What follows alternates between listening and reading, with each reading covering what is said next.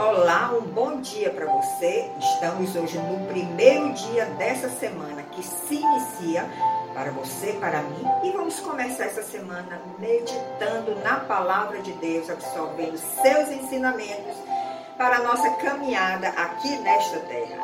Então, hoje, 22 de maio de 2022, nós vamos refletir em uma mensagem que tem como título Cuidado com a mágoa. Quem não vive situações desse tipo?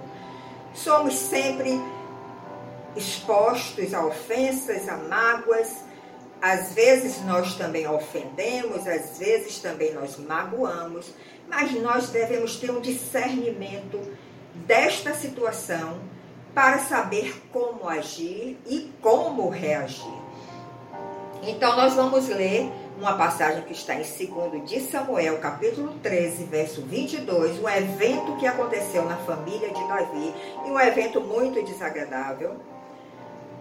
E através desse evento, que eu nem vou relatar aqui por ser tão desagradável, mas se você quiser, você vai na sua Bíblia, em 2 de Samuel 13, 14, 15, você vai ver esse episódio e as consequências desse episódio, mas houve um conflito familiar devido a algo que aconteceu na família.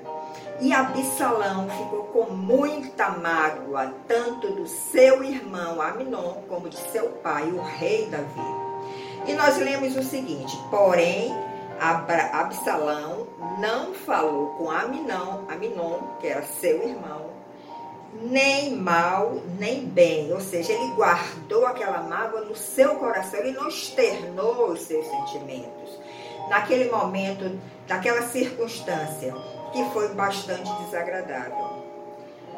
Porque Absalom odiava a Aminon por ter este forçado a Tamar, sua irmã.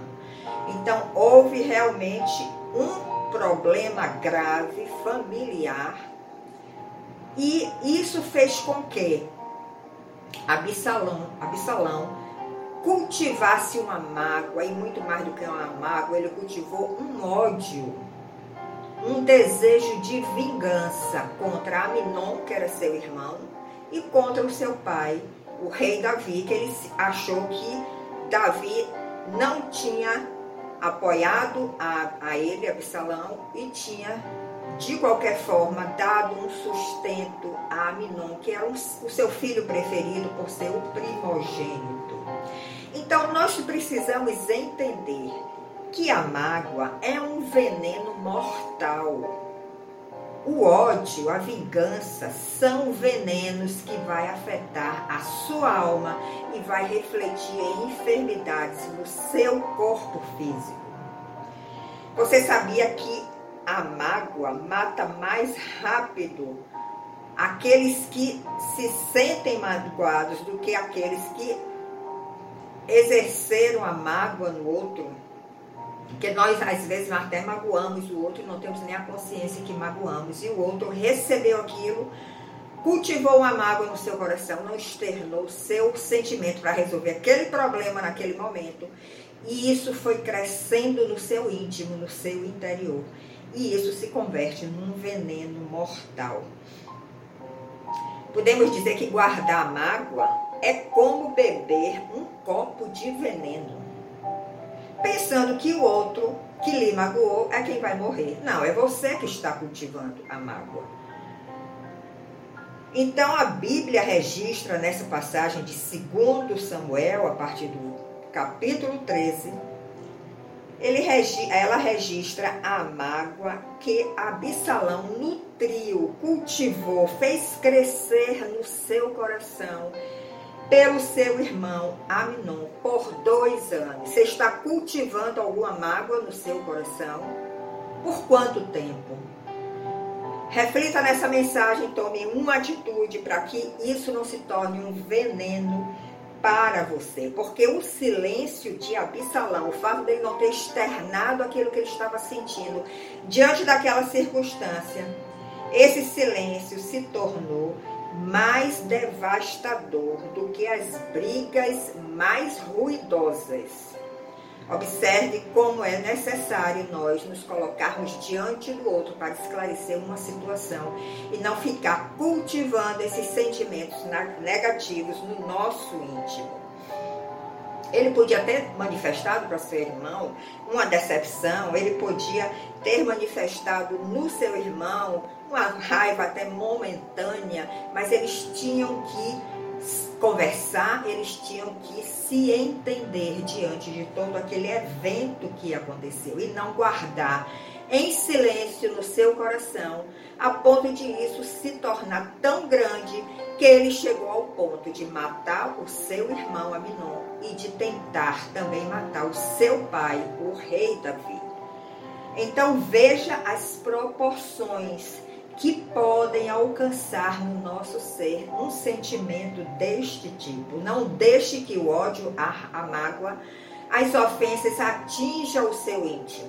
Primeiro se prostre diante de Deus, pedindo para que ele derrame esta graça sobre você, para que você não cultive sentimentos, mesmo que você ache que tenha razão diante daquela situação, porque esta mágoa roubou a paz de Absalão e roubou a paz da sua família. E levou ele a atos de loucura, assassinar o seu irmão e tentar, conspirou contra o, rei Davi, que era seu pai, e tentou matá-lo. Então, a amargura que nós cultivamos no nosso coração produz perturbação para quem a nutre e produz contaminação para quem está ao nosso redor. Ou seja, esse sentimento negativo, mágoa, ofensa, ódio, raiva, que nós cultivamos no nosso coração, porque não queremos nos confrontar com o outro e resolver a situação, ela, esse sentimento vai perturbar a nossa vida e vai contaminar os que estão ao nosso redor você vai tirar a paz também daqueles que estão ao seu redor, eles serão contaminados por esse sentimento maligno. Porque o indivíduo que vive sempre amargurado, ele está de mal com a vida. Veja como Jesus reagiu diante dos seus opressores, diante daqueles que queriam matá-lo, diante daqueles que o mataram. Veja, analise as reações de Jesus que é nosso padrão perfeito, que é a nossa referência. Então a mágoa é um sentimento que traz morte. Essa mágoa tem uma raiz que brota, que cresce e que gera inimizade entre as pessoas. Portanto, cuidado com a mágoa, pois ela pode destruir você e ela pode contaminar a sua família. E sabe qual é a solução para esse caso? A solução é o perdão. Se nós ofendemos, nós precisamos ter esta consciência através de algum ato que aconteça, de algum evento, até do confronto do outro, dizendo que foi ofendido, e nós pedirmos o perdão a Deus porque ofendemos o outro. E aquele que foi ofendido precisa pedir a graça divina, esse favor divino, para não deixar que nenhuma raiz de amargura brote no seu coração. Porque o perdão cura a ferida, mas nós temos que pedir ao nosso Deus essa capacidade de perdoar, só vem dele.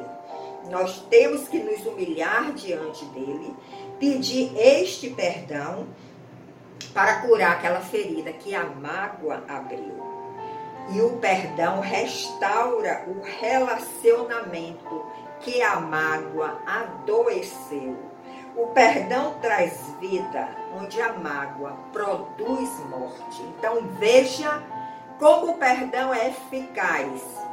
Só que nós temos que nos humilhar, porque o orgulho do nosso coração muitas vezes não nos impede de suplicar o perdão ao nosso Deus. Eu quero deixar essa mensagem para você refletir esta semana e para você analisar o seu coração e ver se existe algum sentimento deste tipo que está perturbando a sua vida e contaminando aqueles que estão ao seu redor. Te desejo um bom domingo, uma boa semana, que Deus te abençoe, te ilumine e lhe dê a capacidade de perdoar. Até outro domingo, onde nós nos encontraremos. Até lá!